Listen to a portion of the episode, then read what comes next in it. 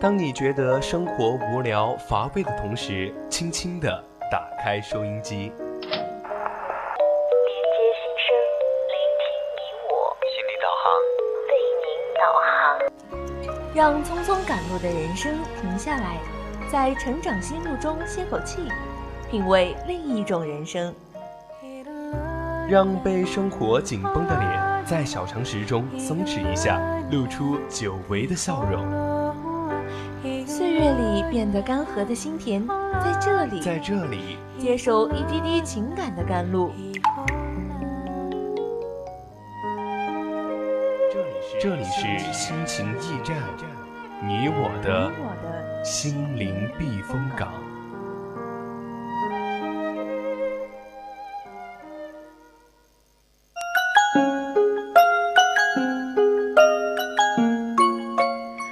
迎回来，这里依旧是心情驿站，我是蔡坤，我是雪梨。哎，其实我们最近呢也是一直在追一部剧，因为大家知道吗？现在不管是在哪个视频网站上，不是剃刀边缘，就是我们今天要说的《人民的名义》了。虽然说我们之前的这些什么仙侠剧啊也是特别的多，嗯、但是能够像今天我们推荐的，就是说到这部剧，真的是概括了呃五六十岁。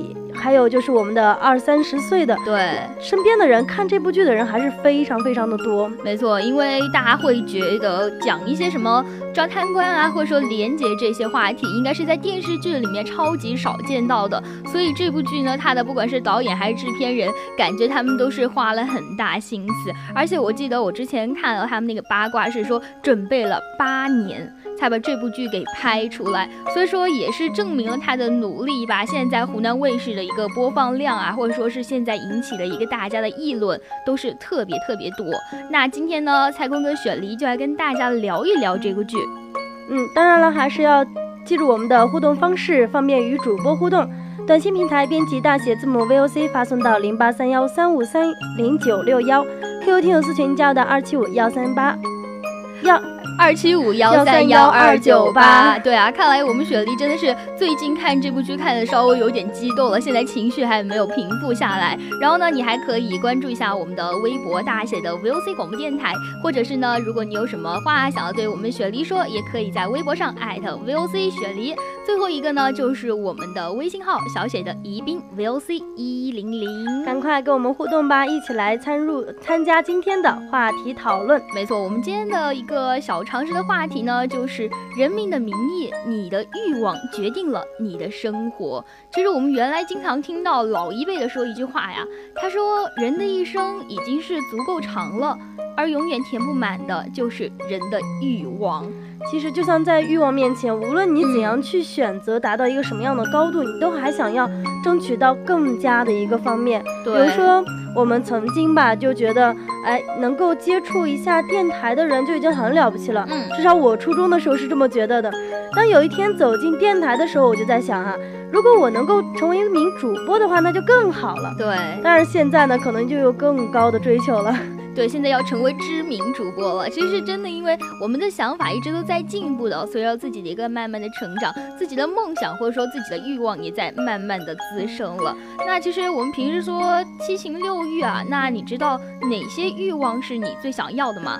金钱、权利或者说是爱啊之类的。对，像这些外在的东西，可能有的人就说什么金钱呀、名利啊、爱呀，生不带来，死不带去的，要它有何用？当然，也有一些人就非常的想不开，觉得哎，这东西你活在人世上就是非常的有用啊。我记得之前我们的芒果主播也做了一期节目说，呃，钱是王八蛋，可是真好看，就是相关话题。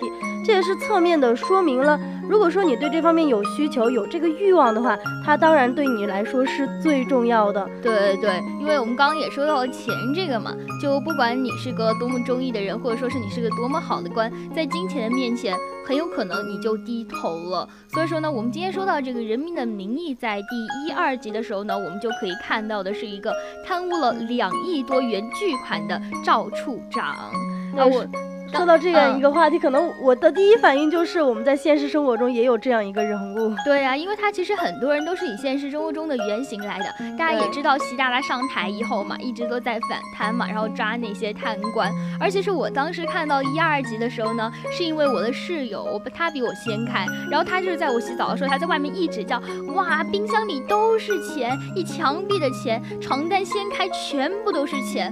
我当时就是被震撼了，我就是想去了解一下那种全是钱是个什么样的感觉，所以我也把这部剧看了一下，结果就是感觉是一部啪啪啪打脸的剧啊。因为其实大家如果看，雪莉有没有看那个赵德汉？嗯，关于这个《人民的名义》，虽然最近很受热捧，但是我还没有看，因为最近一直热衷于我们的《红楼梦》。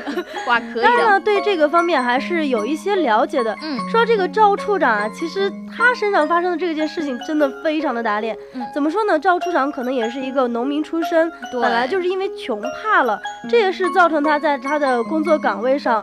呃，出现这种贪污腐败的一个原因吧。对，呃，我记得是当时。说是呃，说他贪污的时候抓他的时候，他还说，哎，我没有，就抵死不承认嘛。对对对，因为他我知道的是，就是他一开始是查了三个地方，就是先是查到他的家，然后去了他工作的办公室，然后再查到他那个藏钱的私宅去了。周一在前两个地方的时候，他都是那种就很淡定的呀。他一直跟他说，你看我吃的对对，他吃的说什么啊？我吃的都是炸酱面啊，怎么的？你看我家就是怎么这么穷啊，怎么的？我存款。也就那么十来万啊之类的，大家那个时候还觉得哇，是不是抓错人了？他是不是真的是个好官？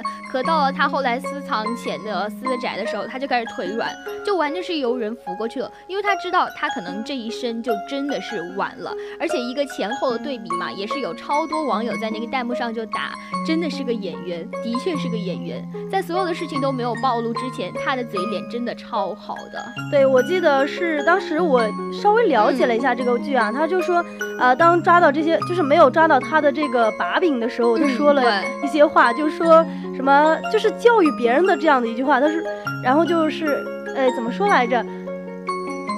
让我想一下，他说说什么权力大小那都是为人民服务，有钱就可以任性啦。我不是说你，你这个同志啊，你的思想觉悟还是有待提高的。对对对，反倒是头头是道。你看他说的多好，但是在他的实际行动上就发现这么多钱，就是他贪污的，真的是一个特别打脸的过程。对对对，而且在就是他发现冰箱有钱了以后，他第一反应就是痛哭流涕，然后说我一分钱都没花，我们家祖祖辈辈都是农民，穷怕了。其实听到这一点，我还。挺同情他的，因为可能想到他的这个家庭情况，又是农民出身，肯定是在先前的这个生活里面过得不是特别好，因此呢，就产生了这种心理的匮乏感。就比如说我缺乏什么，然后就对这方面有一个。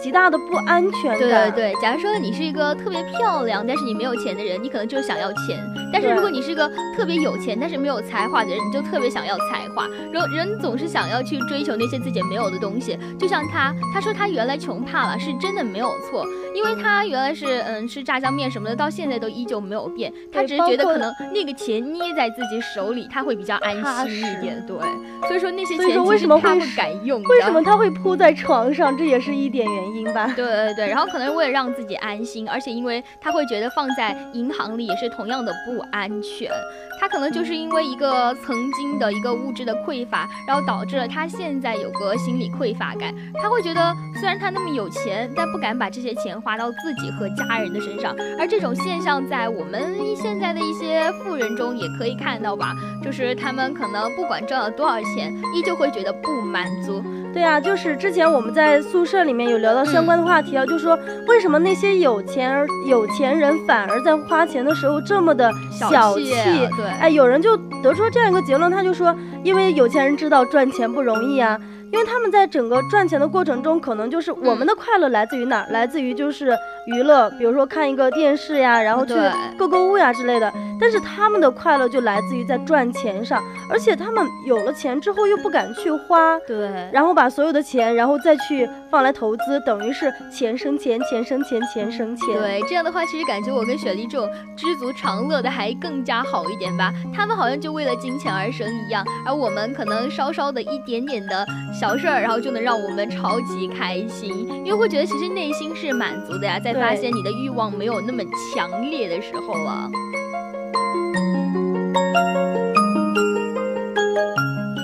然后呢，大家也知道，现在微博常年刷屏的一个呢，就是李达康，达康书记。我记得我那天在点歌节目的时候，也看到我们听友群有个人特意把那个名片改成了达康书记，可见他在我们心中的一个光辉的形象了，真的印象超深刻的。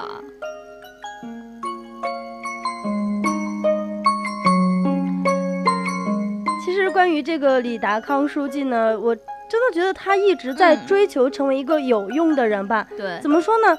呃，可能大部分的人都会把工作作为自己的一部分，但是不会把它放成自己的全部事业。嗯，他呢，就是把自己的事业当成了自己生命的全部，反而在这个过程中忽略了自己和家庭的这个关系，对，包括自己对感情的一种需求。对，因为他好像把所有的精力都倾注在自己的事业上了，而且他非常迫切的想要在政绩上有一些成绩。这样的话可能会让旁人都觉得他很有野心，然后其实他就没有想过说要去妥协。虽然他自己没有贪污，但是大家都知道，一开始最先看到那个副市长就是他手下的人，就他身边会重复的去发生那些下属去贪污的事，而那些人的贪污又差点会毁了他最想要的一个政绩。而其实刚刚也是雪梨说到了，说他精力全放在事业上了，没有去顾及自己的一个家庭。对，所以呢，他的妻子也就是一个银行。的副行长，正因为长期得不到一个情感的沟通和陪伴啊，所以然后又想到自己女儿在国外需要很多钱，这也就成了他妻子贪污的一个催化剂了。对，其实我们有的时候考虑到一个问题啊，嗯，为什么这些有钱人，就我们眼里的有钱人这么有钱了，还要去搞这些贪污腐败？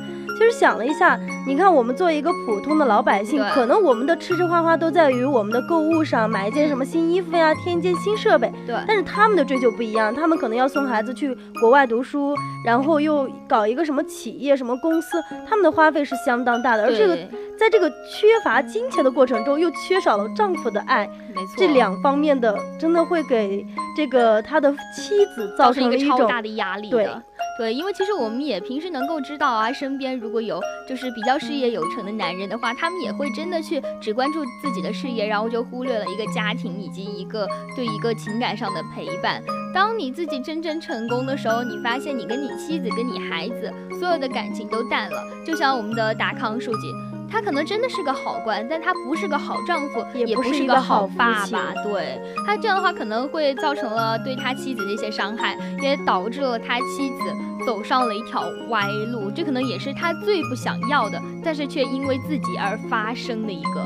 其实，在我们的心理学上，就认为每个存在体都是在追求他自己生命里面的价值和意义。对，就像我们，我和蔡坤，我们肯定是因为追求自己想要追求的东西，然后把它成设定为自己的一个目标，然后不停不停的向他走的时候，我们才有一种生活的动力。对，包括其实人在这个方面啊，真的是，呃，有五种需求吧。就这个马斯洛曾经研究一个话题，就这样说。他说，人的需求分别是什么？生理需求呀，安全需求、社交需求、尊重需求以及自我实现的需求。对对，而且这五个需求呢，它并不是一个独立运行的，而是彼此之间会要去相互合作的。只是在某一个生命阶段的时候，其中一个需求可能变得更加的明显了。例如，当一个人的生理需求被满足之后，就会升起对一个安全感的需求以及一个社交需求。其实也跟我们之前讲的差不多。当自己满足了某一点的时候，欲望就会跳得更高的点。对，就像我，就像就是我记得是五几年、六几年的时候，可能就是因为那个闹那个什么饥荒吧。对，他们那个时候连自己的生命都没有办法，就就是保障的话，对，那个时候他们会有什么吃树皮之类的吃草根，他们那就仅仅是为了让自己能够活下去，他们不会追求我一定要有一台电脑，我一定要有漂亮的衣服穿，他们没有这样追求，因为他们的。基本的身体都没有办法保护好，对对，所以说，嗯，呃，所以说，在这个过程中，我们只有达到了基本的需求，才会有更高的需求。对对，然后在我们这个科技非常发达的时代呢，很多人的生理需求都能够得到满足了，就像我们一天三顿都能够吃饱了，然后就开始想要去互相攀比了，这会扩大成一个更加大的一个欲望。另外呢，对于安全感的一个最大需求，又是对于一个爱的渴望。一个对爱的渴望的话，你就会想要成为一个有用的人，一个重要的人，一个值得被爱的人，以及值得被尊重的人。其实还是想在整个过程中得到别人对你的一种信赖感和依赖感。对对对。因为其实我们都知道啊，如果说你的欲望真的非常大的时候，可能会伤害自己，而且当你的欲望爆裂的时候，可能还会到伤伤害到你身边的人。所以说，不管你那个欲望是好的还是坏的，一定要有一定的自控能力，能够控制住自己。对，就像是我最近也是在跟着大家一起打游戏嘛，也是对这种快乐的渴望吧。因为就是发现在得了一个人头以后，就马上想要第二个。对，发现身边的人都在耍，然后我就信誓旦旦说：“我说我绝对绝对不打排位。”嗯，他们就说为什么？我说打排位的话就容易。对那种渴望就是变得更高嘛。对对。但当我第一次被拉下水的时候，我就根本停不下来，我就想再赢一把，再赢一把就好，然后我就开始一直一直在耍。对呀，前我今天也是看到一句话，他说就是王者荣耀把我的熬夜的病治好了，我现在都是通宵了。因为发现真的，当你对一件事情可能达到了自己一个热爱的时候，欲望就会越来越重。所以说，在这个过程中，我们还是需要一个非常好的自控能力。对，就像假如说是我们现在排位达到一个等级了，就是你一定要享受你现在得到的一切。因为你如果追求太高的欲望，想要一直赢的话，你可能就需要去掉段了。你可能会去掉端，那样的话，你可能会更加的难受。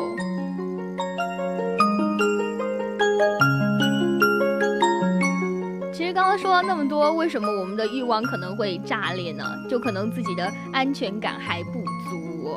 其实，在我们生活中，很多时候都很缺乏安全感。对啊，就比如说我们的父母，呃，要离开的话，孩子可能出于对父母的一种依恋，他们就会非常非常的不舍得。但是，一旦父母离开的话，就会感觉到极度的缺乏安全感和需要这种爱的这种情况。对，就为什么我们小的时候呢，父母会想要去教育我们，就希望我们成为一个最好的，不管我们的兴趣是什么，说只是想让我们学习对以后赚钱有用的，他们总是会担心我们不能够养活自己，这也是我们对于未来的一种不肯定吧。因为其实我现在虽然才大二，但是有的时候寒暑假回家的时候，就会跟我姐姐哥哥去讨论，就我。会想要说未来追求一个更好的生活呀，但是我现在根本就达不到啊，还会在想哇，我毕业了要做什么工作呀？又不喜欢自己的专业，但是就是欲望很强烈啊，想要过上非常好非常好的日子，但是我自己目前还没有这个能力，这可能就是我的一个欲望在了，但是安全感却不在。对，其实我们我们现在是处于大二的时候嘛，我们有的时候辅导员也在跟我们聊相关的话题，就说。你们现在作为一个教师行业的一个呃学生出来的话，你们要去找什么样的工作？你们假期的时候有没有去实习呢？有没有去做一些自己想做的事情？就在这个时候就很迷茫啊，觉得自己现在所学的这些东西以后真的有用吗？就会产生一种。缺乏安全感的这种情况，对对对，然后我们就需要去抓住的，就是我们如何去打破这种没有安全感的状态，而去真正的追求自己的一个欲望呢？对，就像我们刚开始所提到的钱的问题，很多人都不知道，我们我们想要很多很多的钱，除了基本需求，其实我们还是想要一种生命扩展的感觉，说的有点高大上哈。对对，就举个简单的例子来说吧。你有钱的时候，你就可以去买一些大的房子。大房子是不是一种空间的扩展感呢？对，对不对？当你有钱的时候，你可以去旅行，你可以去，呃，重庆呀，可以去上海啊、北京啊这些地方，让你的心灵上得到了一种扩展。对，这也是一种，这也是一种追求哈。当你的这种心里面的追求和思想上的追求不断不断的被延伸的时候，你就会非常非常的快乐。对，这种我觉得还是好的，就是你找到一个正确的方向去追求自己的欲望。但是有那种状况，就是你不知道你的欲望究竟是来自于你的恐惧，来自于你的没有安全感，还是你真的需要那样东西呢？就像你如果现在是个官，你从政了，你如何知道自己需要钱，究竟是为必须，还是只是因为自己内心的一个贪欲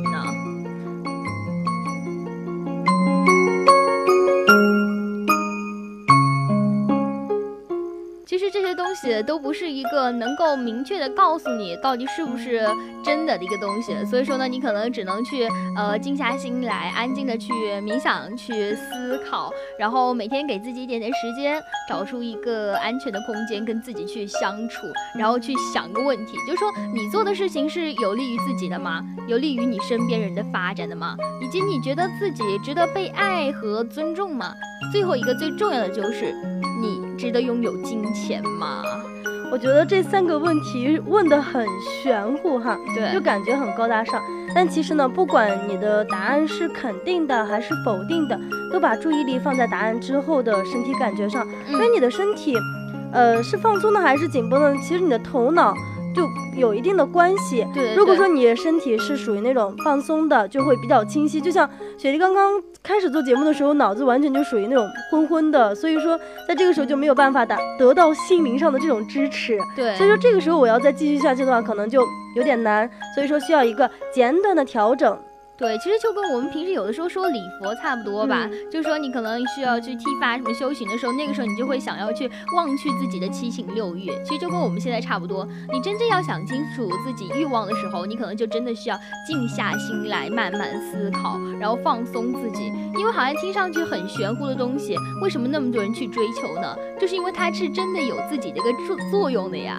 就像我们今天就可能在一个情绪不太对的一个状态下，或者说是像。我今天上课做题没有做出来的时候，超心里超级不平静的，我能怎么办呢？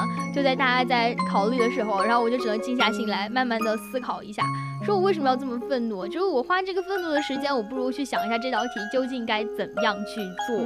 对我这样让我想到了前几天我因为一件事情真的是惆怅了一整天。其实说出来也是一件非常小的事情，就是我的口红不见了。当时当对当时觉得超难过，然后从早上一起来我就没有找到嘛，就很难过很难过，因为是一个特别要好的朋友从远方就是给我寄过来的，但是当我发现不在的时候，我就特别特特别的生气，特别恼火，为什么自己这么粗心，而且是自己最好的朋友送的，一点都对不起人家，结果那一天都特别的难过和抑郁。结果过了两天之后，我就是发现，哎，也就是一支口红，为什么要非要把自己的情绪搞得这么低落呢？对呀，因为我相信，如果你的朋友知道你因为一支他送的口红，然后难过了两天的话，他肯定会说，哎。那我还是再送你一只吧，你千万不要再难过了。对啊，他后来又送我了一只。对，因为我觉得这是个特别，对对对，我觉得这是个特别可以理解的东西。因为我原来也是过生日的时候嘛，那个时候超级流行那种多肉植物。嗯嗯。然后我朋友在就是云南读大学，然后他当时跟我就是寄过来，他买了以后给我寄过来的。然后我当时可能因为就是雪梨也知道嘛，我不是那种特别心灵手巧的女孩子，我就把放在那个阳台上啊，也没有去管它了。然后等我放了个假回来，然后他就哭了。然后刚好我朋友当时跟我说，他说哎养的怎么样？然后我就支支吾吾支支吾吾，然后就不肯说话，然后就被他狠狠的骂了一顿。他说我并没有把他送的东西放在心上。我当时就觉得，哎，确实哎，就看到这种应该自己珍惜的东西，然后没有达到一个就是自己想要的一个效果的时候，我自己也会很难过。但是其实后来想想也还好啊。我说，既然你这么想那个的话，那我就再去买一盆多肉啊，就装作就是你送我的那盆依旧还在那里的样子。怎么可以这样想？我当时之所以会这么难过，是因为我觉得他送我的这个东西是完全没有办法再取代的，即使他再送给我第二个，含义都是不一样的。不过在这方面，我觉得还是需要跟蔡坤的这种想法中和一下，因为有的时候我们没必要在一件事情太过于较真。就比如说，有的人可能这样显得我好没心没肺。没有，就是有的时候没心没肺，其实是一种很好的状态，至少你不会活得特别累。就像有些人他追求金钱，一定一定要我我说今天要挣到呃一千吧，就像那个谁王什么什么 很有钱嘛，然后他就说先挣他，对王思聪的爸爸叫什么？说先要挣他一个亿。你说人家那么大的目标，你总不能说我也要先挣一个亿，多为难自己的一件事情。所以有的时候还是要放松一下，对自己不要要求的这么苛刻。有的时候禅定还是有一定的好处的。真的，就有的时候感觉好像自己突然又长大了一点的时候，才会感觉为什么那么多人去追求那样的东西。就是今天讲了这么多呢，就是蔡哥和雪梨就是想告诉大家，就是有欲望那是多么正常的一件事，但对吧？但是你必须要把你的欲望控制在自己的底线之。内，就是你可以去追求你自己的欲望，就像如果你是在从政，就像我们的人民名义里呀那样，就你想要钱，你可以通过一些正当的渠道去得到，而不是利用这些可能自己的权利，然后去做那些不好让对让大家不能理解的事情。就你可以去为自己的追求而努力，享受自己追求到的一切。我相信比这种不正当渠道得到的东西要更加的让你开心。对，这个说到这个欲望啊，真的很容易牵制到我们的各种情绪和我们的行为。